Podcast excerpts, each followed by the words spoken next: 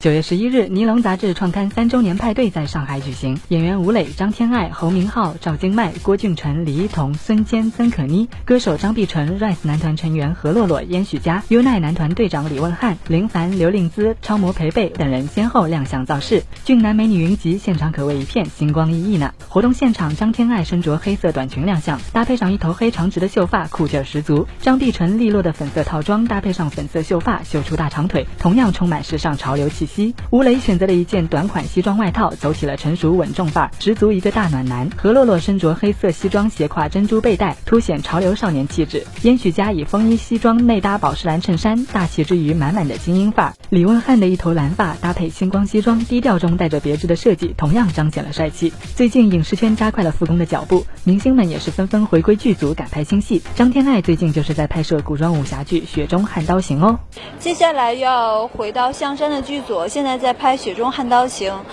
嗯，